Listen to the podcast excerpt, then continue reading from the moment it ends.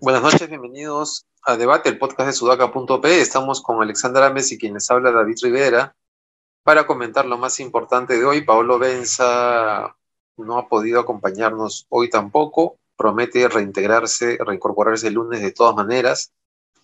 Esta es una semana que ha estado baja de noticias en general. No sabemos si los políticos están calentando para, para repetir el plato de los, últimos, de los últimos seis meses del año pasado.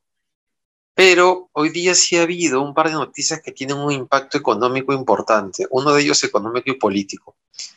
Eh, recordemos que esta primera crisis que tuvo la primer ministro con una frase que dijo en Ayacucho respecto al cierre de minas, luego se logró mandar una comisión que llegó a un acuerdo con las comunidades para levantar la paralización.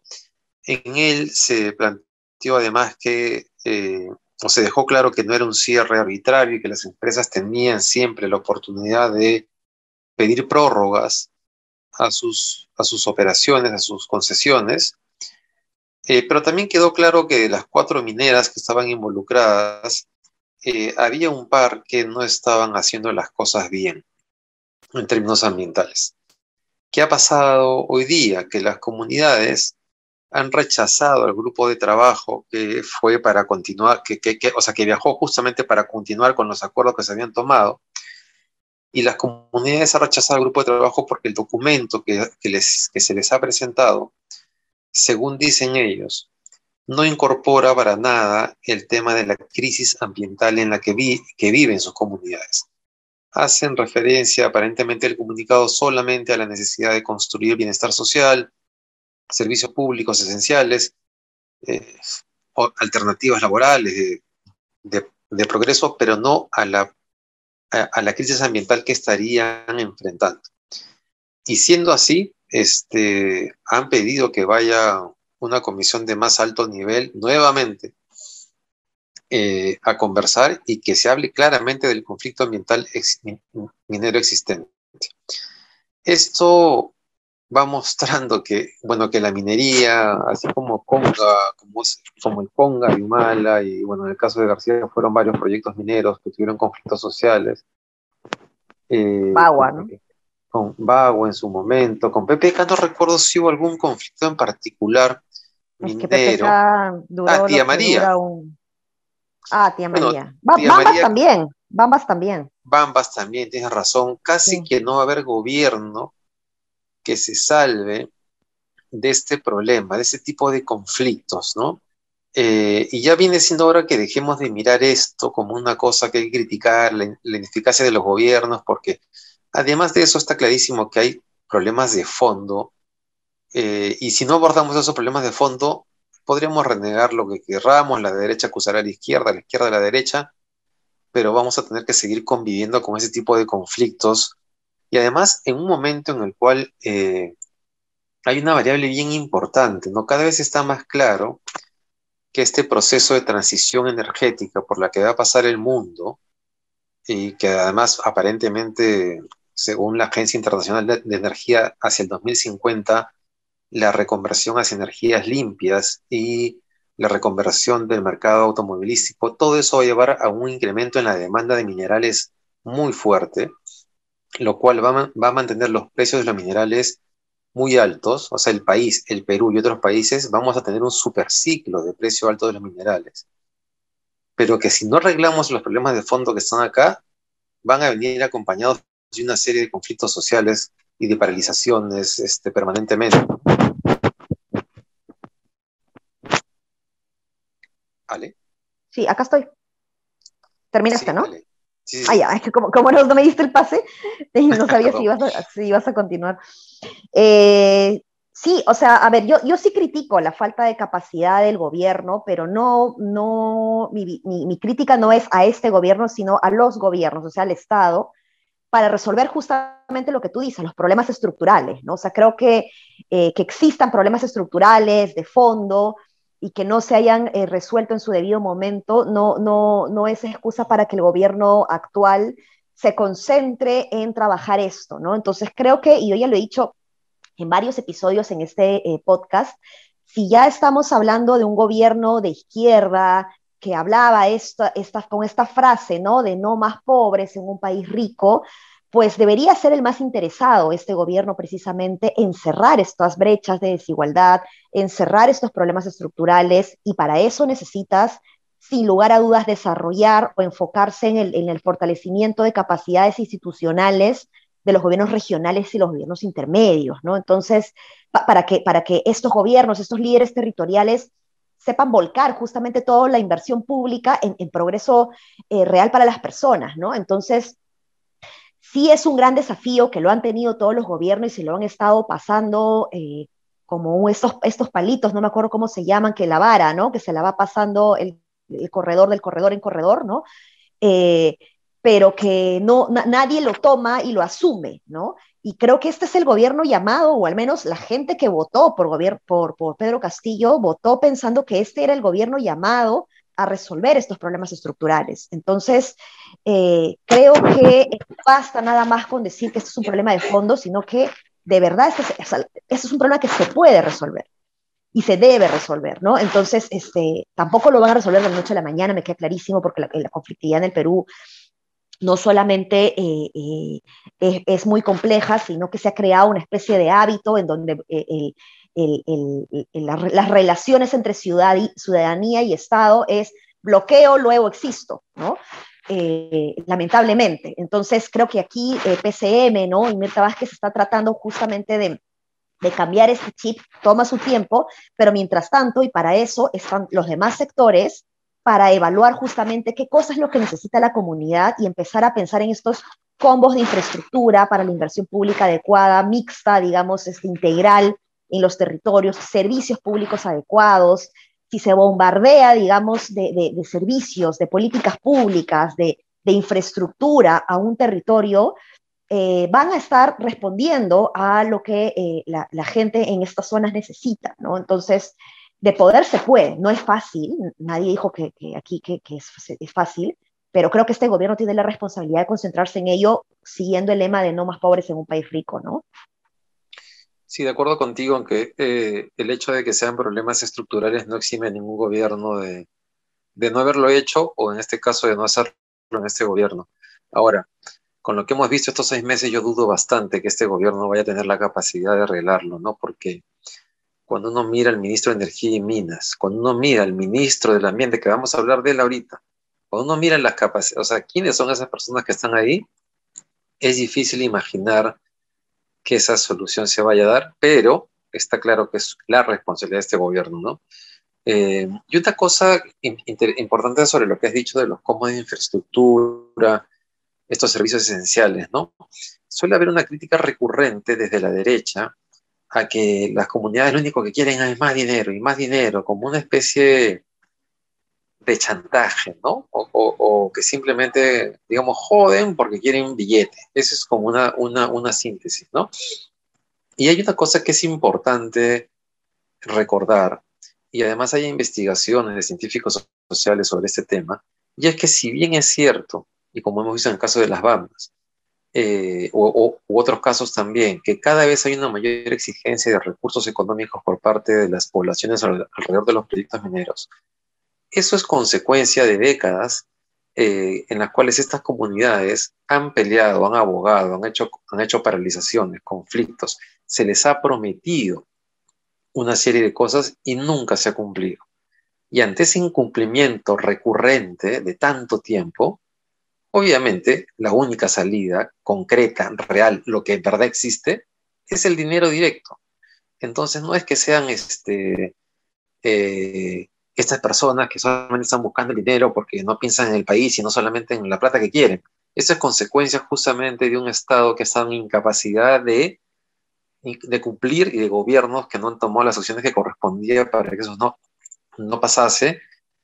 Y estamos en este punto, ¿no? En este punto donde cada vez es más álgido y más difícil salir de la... Ale, te doy el pase. este, Sí, o sea, eh, por, eso digo que es difícil justamente eh, cambiar la forma en la que se ha venido trabajando y resolviendo, entre comillas, los conflictos sociales, ¿no? En donde se, se ha asumido este rol de apagar incendios en vez de, darle vuelta al conflicto y ver eh, en, él una oportunidad para generar desarrollo real, ¿no? En la zona. Y, y, no hay prioridades, bueno, no hay capacidades, ¿no? Yo siempre hablo de la importancia de desarrollar capacidades en, en, en gobiernos intermedios y locales, pero lo cierto es que desde el gobierno nacional tampoco hay capacidades para, para resolver las demandas de la gente y menos para, para gestionar un conflicto de manera adecuada, ¿no? Cada, cada eh, ministerio que tiene su unidad de gestión social, digamos, este, de relaciones eh, con gestión social, ¿no? Eh, tiene su propio protocolo, ¿no? Entonces es, es un desorden y, y cada, cada individuo, ¿no? Que va a sentarse en una mesa de diálogo representando al Estado, tiene su propia estrategia en función a su experiencia, su personalidad, y, eso no se puede, eh, no, puede seguir pasando, ¿no? Sí.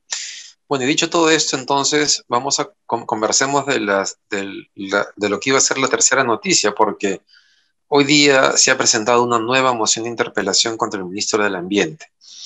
Eh, ¿Por qué motivo? ¿Por, qué la segunda? Porque ya el congresista Málaga presentó otra una, eh, y, las dos con los mismos argumentos. El día domingo hubo un informe de un dominical en la cual se mostraba cómo el ministro del Ambiente había intentado contratar a personas poco capacitadas o personas que cuando pasaban por los filtros del propio Ministerio del Ambiente no pasaban los filtros. Entonces, eh, eh, se pedía otra evaluación. Entonces, se hacía otra evaluación donde en el cargo se solicitaba menos requisitos. Tampoco los pasaban. Entonces se volvía a hacer una convocatoria en la cual se bajaban aún, más, los requisitos. ¿Para qué? Para que esas personas que se, se buscaba que entraran a la fuerza pudieran entrar. Y de hecho, una de esas personas, como no cumplía ningún requisito, ni siquiera en la tercera convocatoria, lo nombraron eh, en un cargo de confianza, que no requería pasar por ningún filtro. Ya que no pasaba ningún filtro, creo que sea de secretario general o algo por el estilo, es decir, una persona totalmente incapacitada a cargo de la Secretaría General del Ministerio del Ambiente. Este, es realmente vergonzoso, es realmente vergonzoso y yo espero que eh, si como mostró la denuncia, que fue con documentos, esto es así, ese ministro tiene que ser sacado de ahí como debe ser sacado también el ministro de Energía y Minas, si es que es un incapaz, y el Congreso ya no debe eh, eh, tener, este, ya no debe tenerle la para tomar acción, porque eh, gracias a la presión sobre el ministro Gallardo, ahora tenemos un ministro de Educación que parece mejor que el anterior. Entonces, tal vez sea la única manera en que Pedro Castillo reaccione respecto a quienes debe tener en su Consejo de Ministros. Sí, pues es lamentable que se tenga que dar eso, la verdad, o sea, que el Congreso tenga que eh, hacer toda una eh, bulla política, ¿no? Dentro de sus atribuciones para que lo que tú has dicho, ¿no? Eh, el presidente Castillo reaccione frente a eso y haga los cambios que se necesitan. O sea, ya Pedro Castillo debió haber aprendido la elección dentro de los primeros 100 días y, que, se siga permitiendo, digamos, eh, este mal uso de los recursos públicos, porque cuando tú pones a una persona que no está capacitada para el cargo eh, en un puesto importante del gobierno, estás haciendo un pésimo uso de los, de los recursos públicos. Y esto también es una forma de entender la corrupción, ¿no? Entonces, mucho cuidado ahí con el Ejecutivo, eh, que yo no entiendo sinceramente por qué no conciben a llenar a los puestos claves del Estado con gente realmente idónea, ¿no? Y la excusa es, no, es que son caviares eh, eh, o son liberales, ¿no? Y es, perdón, o sea, de verdad necesitamos gente recontra capacitada en políticas públicas, ¿no? Y el Congreso, dentro de esta noticia que planteas, este, David, el Congreso ha aprobado justamente en el Pleno el día de ayer una ley que eh, pide mejores requisitos de preparación para funcionarios de confianza, ¿no? Y eso me parece interesante. Por ahí he visto en redes sociales que están criticando porque dicen, ah, siempre es al Ejecutivo, pero no le están exigiendo al Congreso. Pero, ¿sabes qué? No hay que ser mezquino y hay que concentrarse realmente en, en, en, asegurar que estén los puestos clave eh, eh, que los puestos clave se llenen con personas realmente idóneas, ¿no? Idónea en todo sentido de la palabra, y Contraloría no está necesariamente trabajando al ritmo que, yo esperaría. Sí, ahora, eh, siendo cierto lo que dices, tampoco estaría mal que el Congreso saque una ley para ponerse ellos mismos requisitos para sus asesores. ¿no? hemos visto que María Carmen Alba tiene a su modisto ya su, como su mano derecha. Em, último tema. Es un tema que viene de mucho atrás. Este tema de la deuda interna no pagada, no reconocida. El Congreso, el Congreso aprobó ayer una ley que si lo hubiese aprobado el Ejecutivo, le estarían diciendo populista eh, por ser el Ejecutivo. Pero ha aprobado la devolución de los aportes del FONAVI. Recordemos que este es un proceso muy largo, para quienes son muy jóvenes, el FONAVI es un descuento que se hacía a los trabajadores eh, desde los 80, si no me equivoco, desde Belaunde, en unos aportes que supuestamente irían para construir viviendas que después serían eh, otorgadas a esos mismos eh, trabajadores. Cosa que no pasó, aportantes, perdón, tienes razón.